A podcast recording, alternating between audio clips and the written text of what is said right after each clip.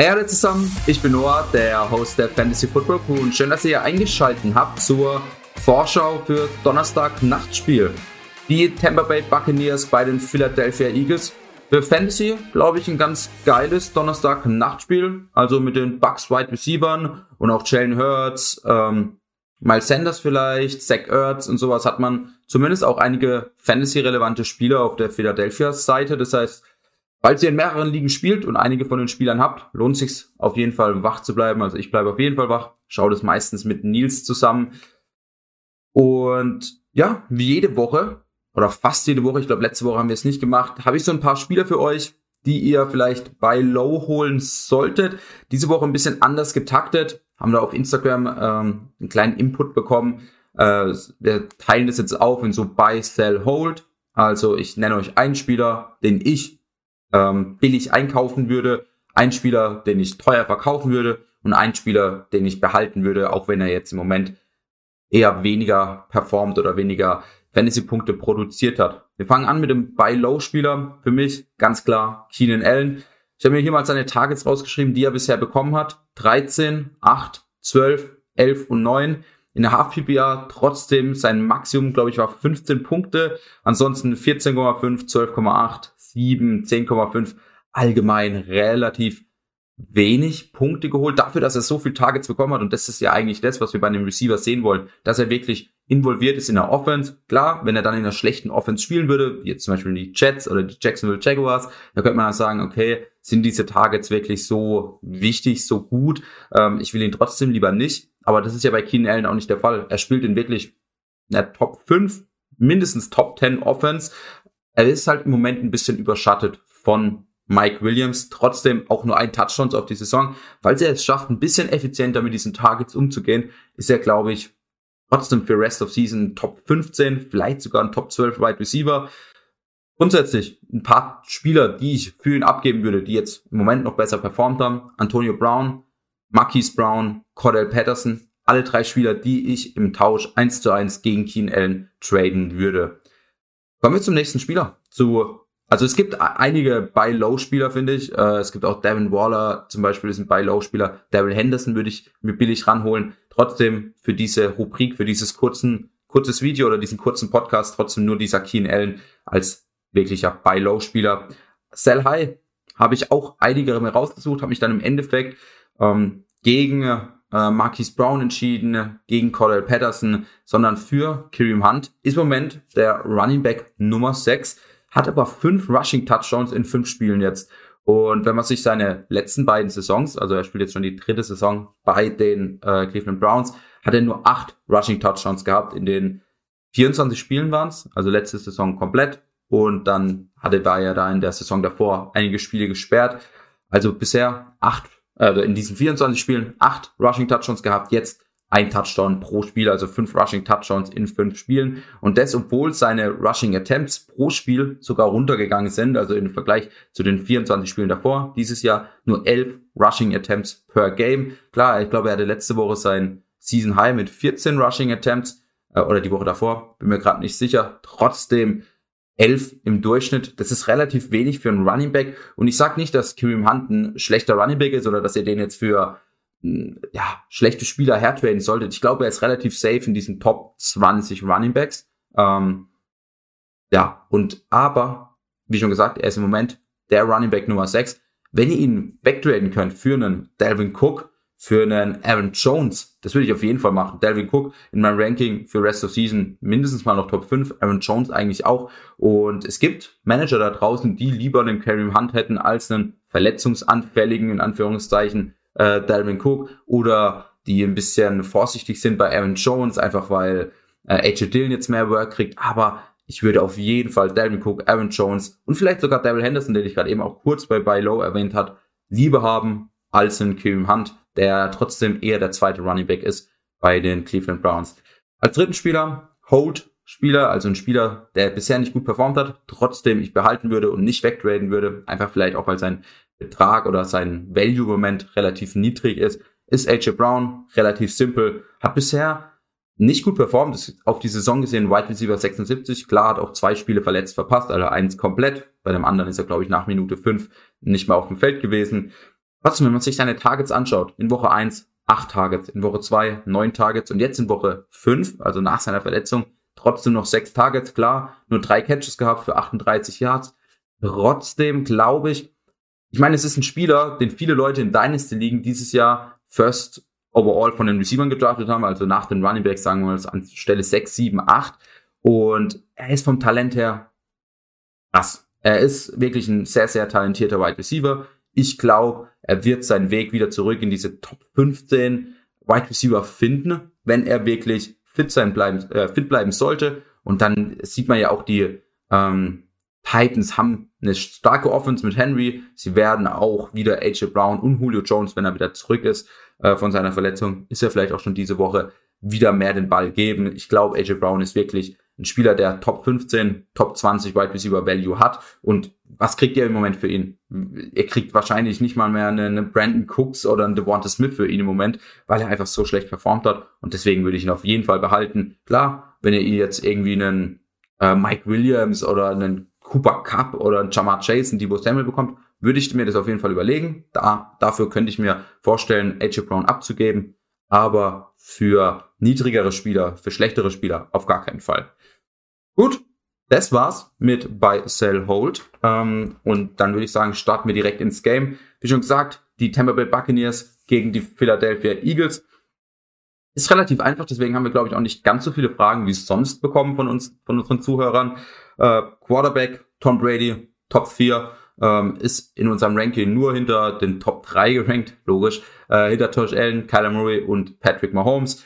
Äh, ist glaube ich, auf die Saison gesehen sogar der Quarterback Nummer eins Tom Brady, wenn ich es vorhin richtig recherchiert habe. Kommt natürlich immer auf das Scoring, also, also sechs Punkte per Passing Touchdown oder vier Punkte per Passing Touchdown, aber ist auf jeden Fall da ganz oben, egal welches Scoring man nimmt. Äh, wir haben ihn jetzt diese Woche als Nummer vier gerankt, Philadelphia Eagles. Ansonsten nicht ganz so eine starke Defense, auch wenn sie letzte Woche gegen Sam Darnold relativ gut aussah. Denke ich, werden die auf jeden Fall mit den Receivern von den Bucks einiges an Problemen kriegen. Jalen Hurts haben wir auch hoch gerankt, ist im Moment der äh, Quarterback Nummer 6 auf die Saison gesehen. Es ist ein bisschen Struggle mit ihm und gerade wenn ihr ihn vielleicht heute Nacht zuschaut oder wenn ihr das Spiel schaut, er wird vielleicht bis, äh, bis zum dritten Viertel oder bis zum vierten Viertel wieder, wie letzte Woche, vier, fünf Punkte haben. Aber er hat einfach diesen Floor mit dem Rushing Upside. Letzte Woche dann nochmal zwei Rushing Touchdowns gehabt. Ich glaube, er wird jede Woche euch relativ konstante 15, 20 Punkte abgeben und ich könnte mir vorstellen, dass es wirklich auch ein High-Scoring-Game wird und dann natürlich er weiter performt. Wir haben ihn jetzt diese Woche auf Nummer 7 gerankt. Das heißt natürlich hinter Brady, trotzdem klarer Top 10 Quarterback. Titans, ähm, dazu haben wir einige Fragen bekommen. Also einmal Gronk, wenn er fit ist, oder Ertz.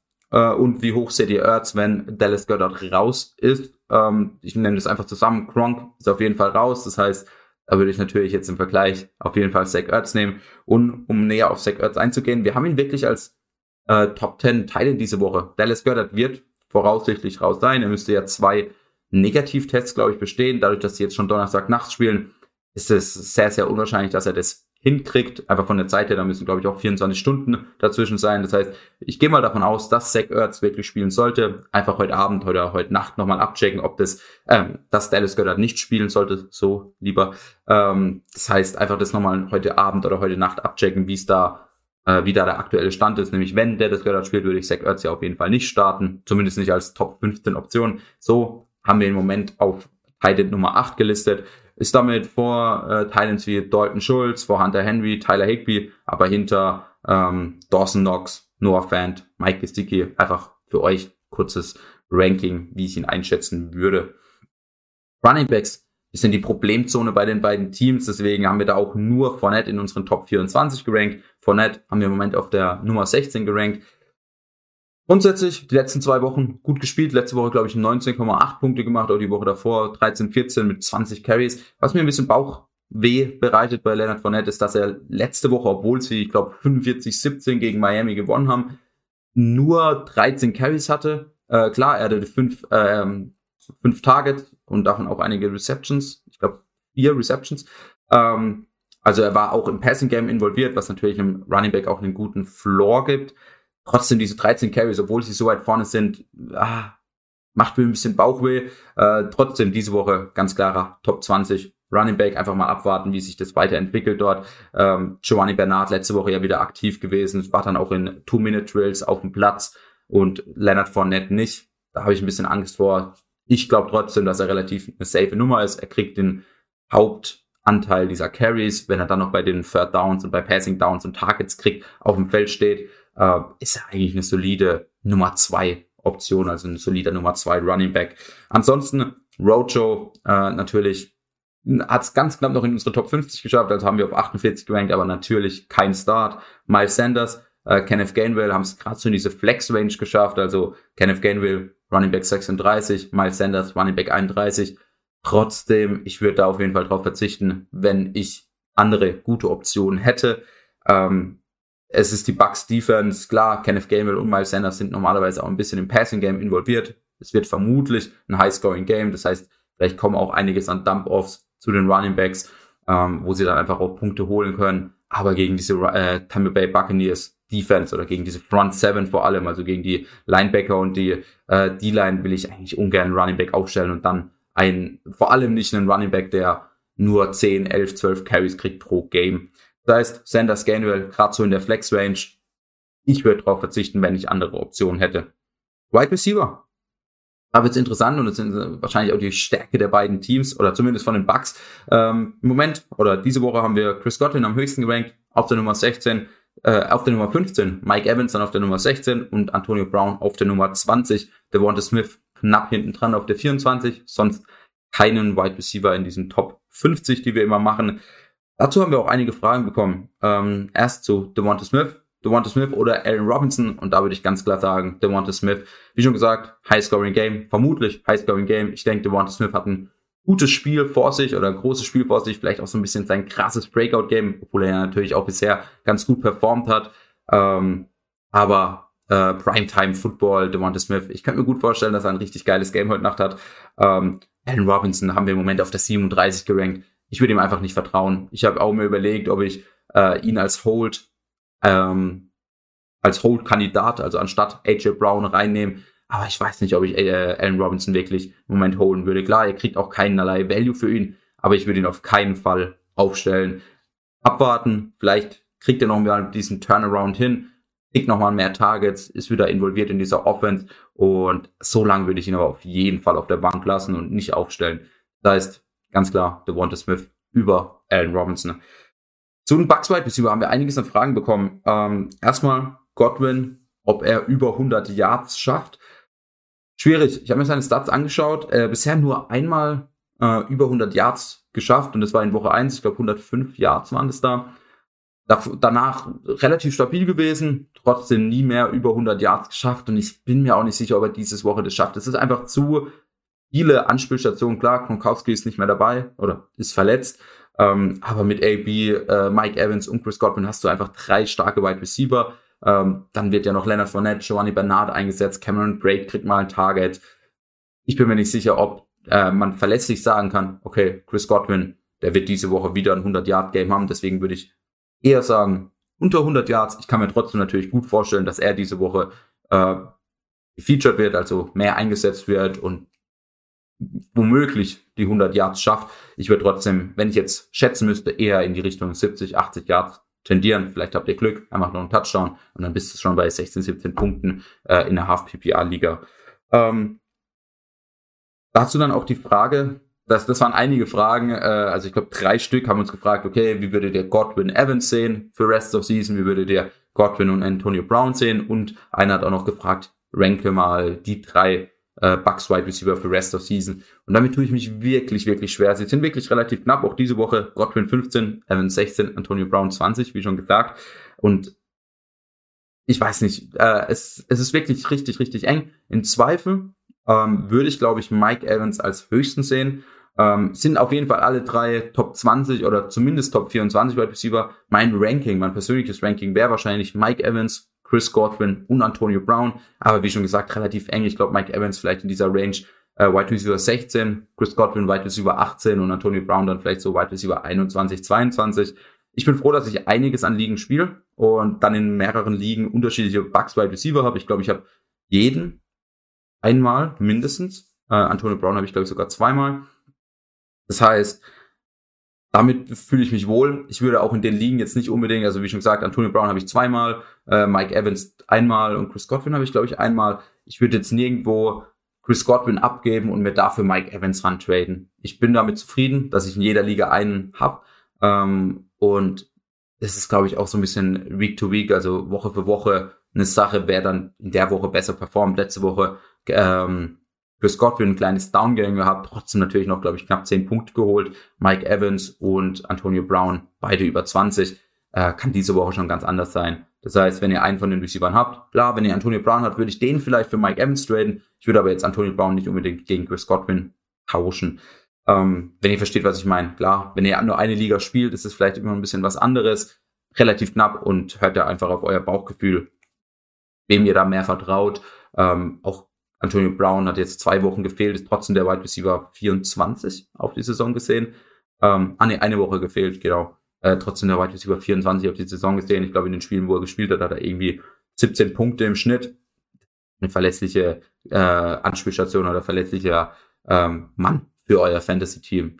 Und damit sind wir am Ende, knapp 16 Minuten. Ich glaube, das ist eine gute Zeit für die Vorschau. Morgen natürlich wieder den langen Podcast mit Nils Start Sit.